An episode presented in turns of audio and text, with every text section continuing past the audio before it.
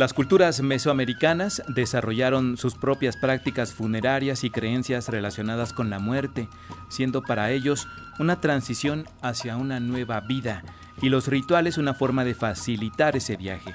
Sobre este tema se puede conocer más a través del análisis de los entierros y de las ofrendas que dan valiosas pistas sobre las sociedades antiguas y su cosmovisión. Para conversar con nosotros saludamos a la doctora Judith Lisbeth Ruiz González, investigadora del Instituto de Investigaciones Antropológicas. Doctora Ruiz, ¿cómo está? Buenos días. Hola, muy buenos días. Cuéntenos, por favor, sobre esta idea de la muerte como una transición hacia una nueva vida, hacia un nuevo estado de existencia. Muy bien. Bueno, eh, dentro de las culturas mesoamericanas, tanto la vida y la muerte formaban de un ciclo eh, en donde la muerte no, eh, no es como el pensamiento occidental del cese de las funciones fisiológicas, sino más bien eh, es eh, la entrada a otra existencia, a otro estadio, eh, para continuar con este ciclo de vida mesoamericana. Entonces, tanto la vida como la muerte em, son etapas que no se contraponen, sino más bien son parte de un flujo energético para la existencia humana. ¿Y, qué culturas mesoamericanas compartían esta idea? Yo creo que varias de las culturas mesoamericanas compartían esta idea del ciclo de la vida y la muerte, eh, sobre todo las culturas eh, que se asentaron aquí en, la, en la cuenca de, México, estoy hablando de los mexicas, ya una cultura eh, tardía, digamos, en establecerse aquí en la cuenca de México, pero también entre los mayas hay mucha documentación entre estas culturas sobre el ciclo de vida y muerte, ¿no? que es muy parecido. ¿De qué manera los enterramientos eh, constituyen una fuente de información sobre la cultura mesoamericana, su concepción de la muerte? ¿Qué, se ha descubierto estudiando los ritos funerarios en, los enterramientos que existen actualmente? Pues eh, existen diferentes evidencias materiales que nos dan cuenta de la vida eh, y la muerte de las culturas mesoamericanas. Sin embargo, los entierros humanos son eh, la primera fuente de información porque estamos ante las personas que vivieron, que existieron en ese pasado mesoamericano. Entonces, su descubrimiento y su eh, posterior análisis realmente son una ventana al pasado, porque nos permite conocer eh, quiénes fueron nuestros antepasados, los habitantes que habitaron estas tierras en, estos tiempos tan antiguos, cómo vivían, eh, cómo enfermaban, de qué morían, eh, qué creían sobre, sobre, sobre la concepción de la vida y la muerte. Entonces, su cuerpo es un testimonio de cómo vivía, pero también cómo concebían la muerte y cómo, eran, cómo era tratado su cuerpo en este momento. ¿no? Entonces, para nosotros es muy valioso encontrar enterramientos humanos y todos los materiales o artefactos los acompañan. En este caso, eh, podrían ser ofrendas o incluso eh, eh, objetos que conforman su ajuar funerario, es decir, objetos personales que acompañan a, estas personas para el más allá. ¿Cómo es un proceso de identificación de un lugar en donde existe un entierro prehispánico o podría existir? ¿Cómo se lleva a cabo el proceso de excavación o de, de documentación? Cuéntenos un poco. Claro. Eh, pues realmente eh, el hallazgo de entierros humanos, digamos que es un poco fortuito. Muchos proyectos arqueológicos se encaminan al descubrimiento de estructuras, de pisos, entre otros, más no se encaminan al descubrimiento de entierros humanos. Entonces, digamos que es eh, una acción secundaria de un objetivo primario de un proyecto de investigación. Entonces, los arqueólogos están excavando estructuras, pisos, templos, palacios o casas habitacionales y por accidente se encuentran con un entierro humano. Entonces, esa es, la forma en que se han localizado. No hay proyectos que se dirijan únicamente a encontrar entierros humanos, ¿no? sino más bien su, su hallazgo es fortuito, a veces es accidental y bueno, ahí el arqueólogo pues tiene que llamar a un antropólogo físico, que los antropólogos físicos como yo somos los especialistas en conocer el cuerpo humano y en este sentido el esqueleto humano de personas antiguas, ya sea de los primeros pobladores que existieron aquí en México, de personas de la época prehispánica o de personas de la época colonial o incluso de contextos históricos. Entonces,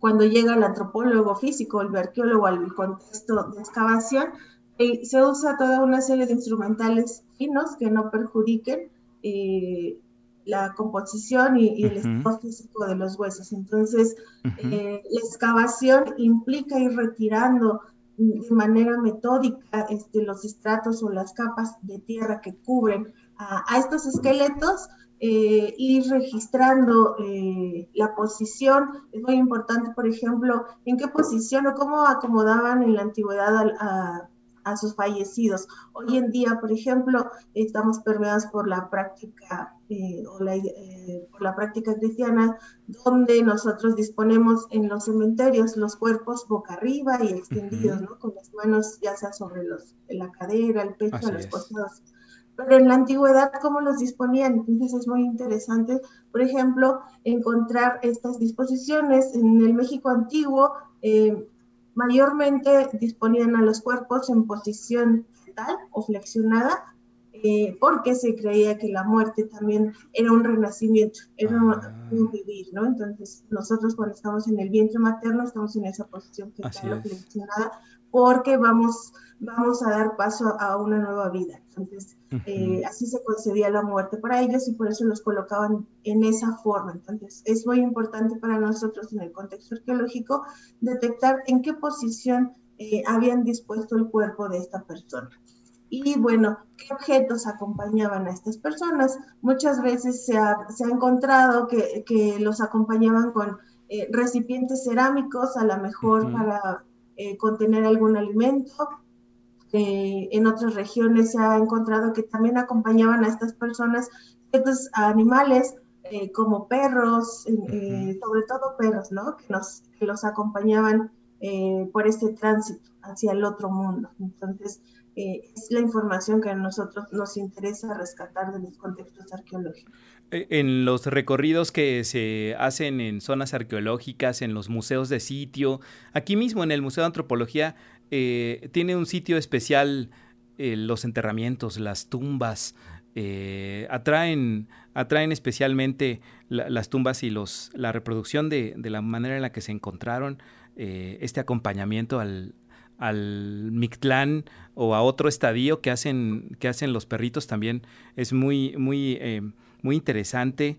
de, personalmente, ¿qué, qué em, ¿Qué enterramiento le ha causado una mayor impresión o, cuál cree que tenga una mayor significación en cuanto a, los estudios que ha realizado, doctora?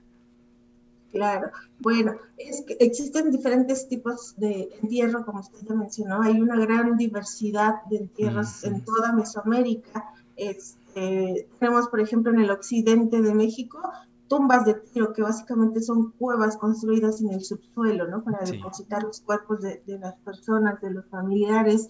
Eh, en otros lados encontramos eh, estos enterramientos dentro de las casas, debajo de los pisos de las casas. Eh, y más específico a la pregunta que, me, que me hace un momento, yo creo que los entierros de personas que fueron sacrificadas eh, en Mesoamérica la práctica del sacrificio, bueno, era, era un ritual muy, muy común que se llevaba a cabo en ciertas fechas o ciertos ceremoniales. Entonces, eh, eh, yo he excavado en el área maya, específicamente en, el estado de Chiapas, en un sitio que se llama Lagartero, que está muy pegado ya a la frontera con Guatemala. Ahí, es, en una temporada de campo, excavé un, un individuo no estaba completo en el contexto arqueológico, sino más bien había sido desmembrado antes, de su depósito. Entonces, realizó la excavación para entender bien el contexto arqueológico. Estaba asociado a un altar del juego de pelota. El juego de pelota eh, también es un rasgo muy característico de las culturas mesoamericanas. Eh, y ya posteriormente, eh, después de que se exhumó, que se levantó los restos esqueléticos y se llevaron al laboratorio para el análisis, pues se encontró una serie de evidencias que nos encaminan a la práctica del sacrificio humano en Mesoamérica, ¿no? Entonces, por ejemplo, el tórax de esta persona es un hombre adulto, eh, joven, eh, había sido cortado un hueso del esternón para extraer el corazón. Y tenía ciertas marcas en otros segmentos corporales que indicaban un descarne y por supuesto la desarticulación de ciertos segmentos corporales. Vaya, qué impresionante. Eh, háblenos, por favor, doctora, de la exposición 10 Humanidades, que tenemos entendido eh, representa un entierro prehispánico.